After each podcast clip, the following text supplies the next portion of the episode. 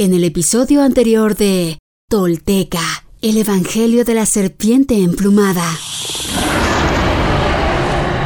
Sabiendo que Seagatl está forjando su disciplina y se ha comprometido con sus votos, Tezcatlipoca recurre a engaños y complicidades para tratar de hacerlo caer en tentación. Sin embargo, el ungido es sabio y perspicaz y sabe desentrañar las trampas de sus enemigos. Pero muchas amenazas se ciernen sobre la cabeza del gran señor de Tula, el Nahualpiltzintli, el venerable señor de los nahuales.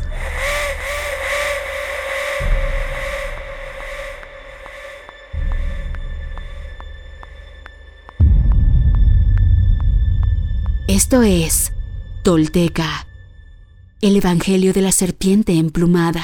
Todo esto sucedió y los textos y códices dan cuenta de ello. Estos son hechos reales.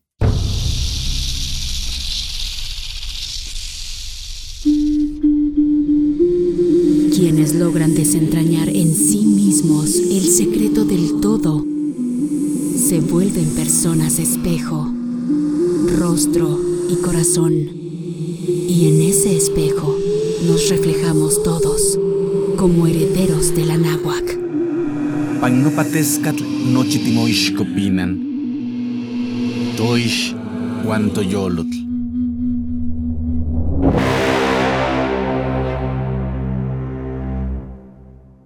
Tolteca, el Evangelio de la Serpiente Emplumada, un podcast basado en la obra de Frank Díaz y producida por Nación Tolteca y Fundación Donde Educarte, para la consolidación de nuestra identidad y nuestro poder como cultura ancestral, vigente en el presente.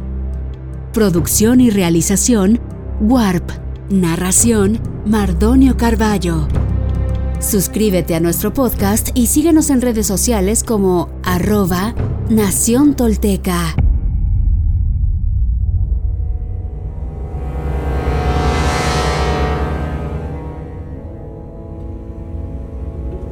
Dijo Tezcatlipoca a su discípulo. En peligro estamos, pues si el penitente persiste en su abstinencia, fulminará con su ejemplo a cuantos viven. Si me lo ordenas, lo mataré, le respondió Hijuimecatl, sacando su espada de cobre.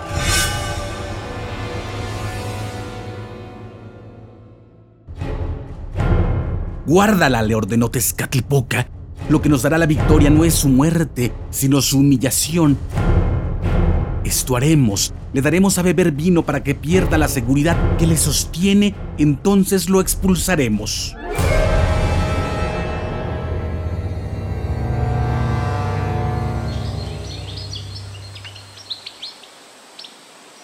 Tenía Seacatl una finca en Xonacapacoyan, el campo de cebollas, donde se preparaban los alimentos para la corte.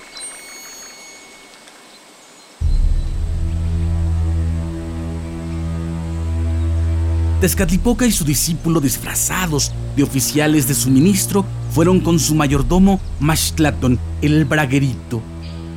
Al ver que se acercaban dos forasteros, Mashtlaton tomó a sus dos hijas llamadas Quetzalquen y Quetzalxilot, traje de plumas y mazorca emplumada, a las que cuidaba con mucho rigor, pues eran vírgenes, y las encerró en una habitación con orden de no salir hasta que aquellos se marcharan. Luego regresó a atender sus asuntos, pero este hecho no quedó oculto a Tezcatlipoca. Saludos, noble Mashtlatun, dijeron los visitantes al entrar, se acerca la fiesta de los caminos despejados, Ochpanistli, y el penitente quiere que llevemos vino para su mesa. Cuando lo siento, señores, ahora no tenemos vino, respondió aquel, pero si esperan cuatro días, podemos prepararlo.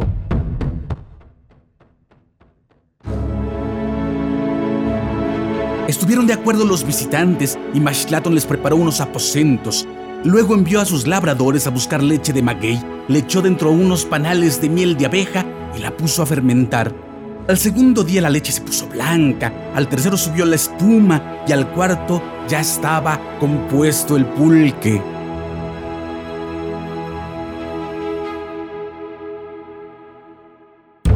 Entonces Tezcatlipoca extrajo de su morral unos hongos embriagantes y los echó en el pulque que se tornó rojo. También pidió frutas, tomates, chiles, habichuelas y maíz y aderezó diversos platillos con la ayuda de los labradores de Mashkla. Cuando todo estuvo a punto, entregó el bulto a su discípulo y ambos regresaron a Tula.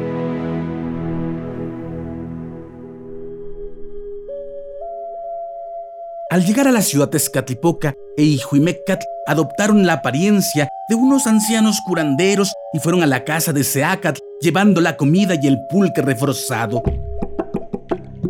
Así, con algunos instrumentos musicales para animar el banquete, pidieron permiso a los guardias para ver al señor, pero los guardias se negaron.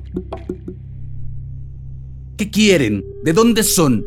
les preguntaron. Somos mensajeros y traemos un presente para el penitente, contestaron. Vuelvan otro día, les dijeron los guardias, puesto Pilsin se siente mal y su presencia le enojará. Pero los curanderos insistieron. Por favor, dígale que le hemos traído su medicina. Al escuchar esto, fueron los guardias a avisar a Seacat. Señor, en tu puerta hay dos ancianos los echamos fuera, mas no quieren irse, diciendo que te han de ver por fuerza, pues te han traído tu medicina.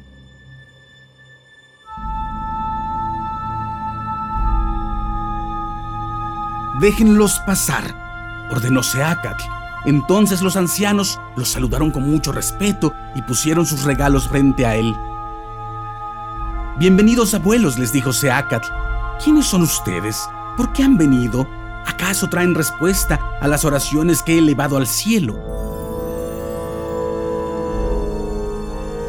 En efecto, respondió Tezcatlipoca, tus siervos somos también médicos ambulantes y procedemos del monte Toltecatepetl, el monte de los toltecas, pero antes de hablar, te rogamos que pruebes los bocadillos que hemos preparado para ti, pues así se acostumbra en nuestra tierra. No puedo, dijo Seacatl. Estoy en ayuno. Pero los ancianos le insistieron hasta que por complacerles probó un bocado y le gustó. Está muy bueno. Probaré un poco más. Cuando hubo comido los ancianos le presentaron una copa de pulque y le pidieron, por favor, bebe la medicina que te traemos. Pero él se negó. No beberé, Quizá este néctar sea embriagante o mortífero y mi cuerpo está débil, mis miembros apenas se sostienen. Por eso hemos venido, le dijo Tezcatlipoca. Esta medicina es muy saludable y sabrosa. No daña, al contrario, alegra el corazón de quien la bebe. Si no quieres beberla, al menos pruébala con tu dedo meñique y verás que al punto cesará tu desconfianza.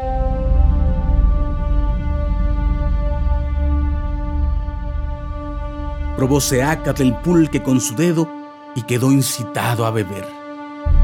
Abuelos, les acepto una ración. Muy bien, dijo Tezcatlipoca, pero antes roguemos al cielo por tu salud. Se arrodilló frente a una imagen de Centeot, el divino maíz, y oró. Tlashiwalguia, Tlasuhtopili Centeot, Tixeguiscosao Quillolot, Quizás yo kitlahueli, no matka ni nahualteohtli, ni kitztlamakaski inimpantecatl, yoloquetkatzin, huel yolquetkatzin. Amado príncipe y señor único, alivia este corazón entristecido. Expulsa el salvaje enojo de este cuerpo. Te lo pido yo, el nahual. Conmigo traigo la medicina trueca corazones. La daré a beber a este sacerdote para que le cambie el corazón.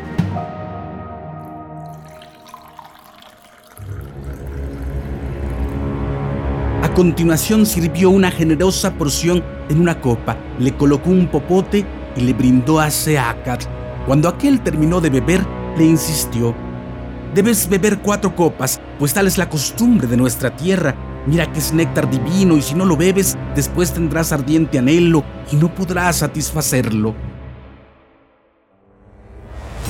Desechó Seacal su temor y aceptó las cuatro libaciones dedicadas a los cuatro rumbos del cosmos. No conformes con esto, los malvados le presentaron la quinta, en alusión al centro, al quincunce. Sírvete un último trago en honor a tu grandeza. Tomó Seacat hasta quedar enteramente borracho, saltando de alegría, exclamó: Tienen razón, amigos, su medicina me ha quitado la angustia. Luego cantó una canción mientras los viejos le acompañaban con tambor y flauta. Nanakao oniji, quetzalpane, huehuetque, xochpopozuhtli, ah ahuiyali, noyolo, yeyuhki mishitl, tlapatlahuilla noyolo iwinki, neli tlatatiltik, antlatkihuac, anyol xochihuac, huehuetque. He bebido su vino, o ancianos que traen banderas de pluma. Mi corazón saborea la espuma de las flores, embriagada está mi alma con gozo de hierba embriagadora. Son en verdad dueños de tesoros ocultos, cautivan los corazones, oh abuelos.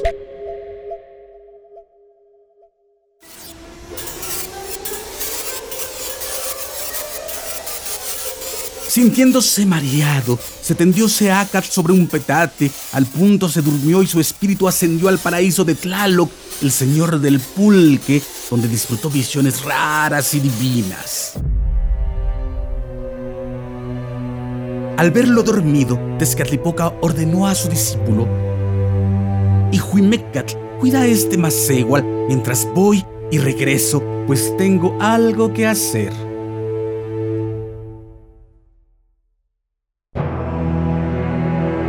Seacat, Tupilsin, Naxitlitzalcoatl. Nuestro Señor Unocaña, cuarto paso de la serpiente emplumada. La vida lo expone a pruebas que vienen a fortalecer su carácter y su espíritu para la misión que le ha sido conferida por el universo mismo. Como tolteca y ser de luz, su destino construye los escalones que el elegido debe subir para alcanzar el horizonte marcado por los presagios para que él pueda ser purificado y fortalecido en las enseñanzas y el conocimiento que le llevarán a cumplir con su meta, pero el camino aún es muy largo y sinuoso.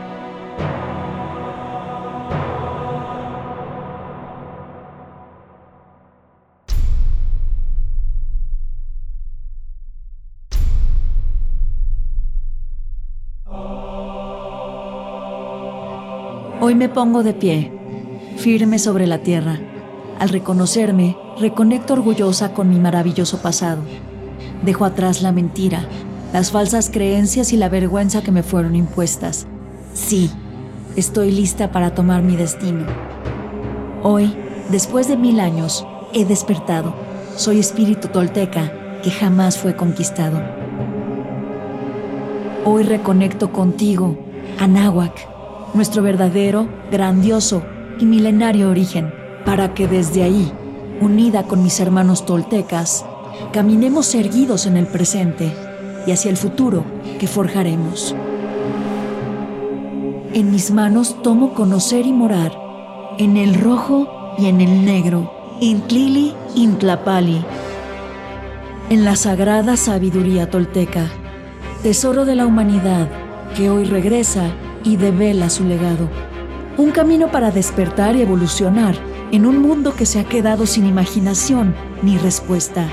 Así, basados en nuestra verdadera raíz tolteca, incorporando los últimos mil años de avances y sacrificios de hombres y mujeres de todas las culturas, iniciamos la construcción de un futuro que sí es posible, deseable, esperanzador para la humanidad, el planeta y el universo. Sí, soy sagrada, soy tolteca, soy sagrada.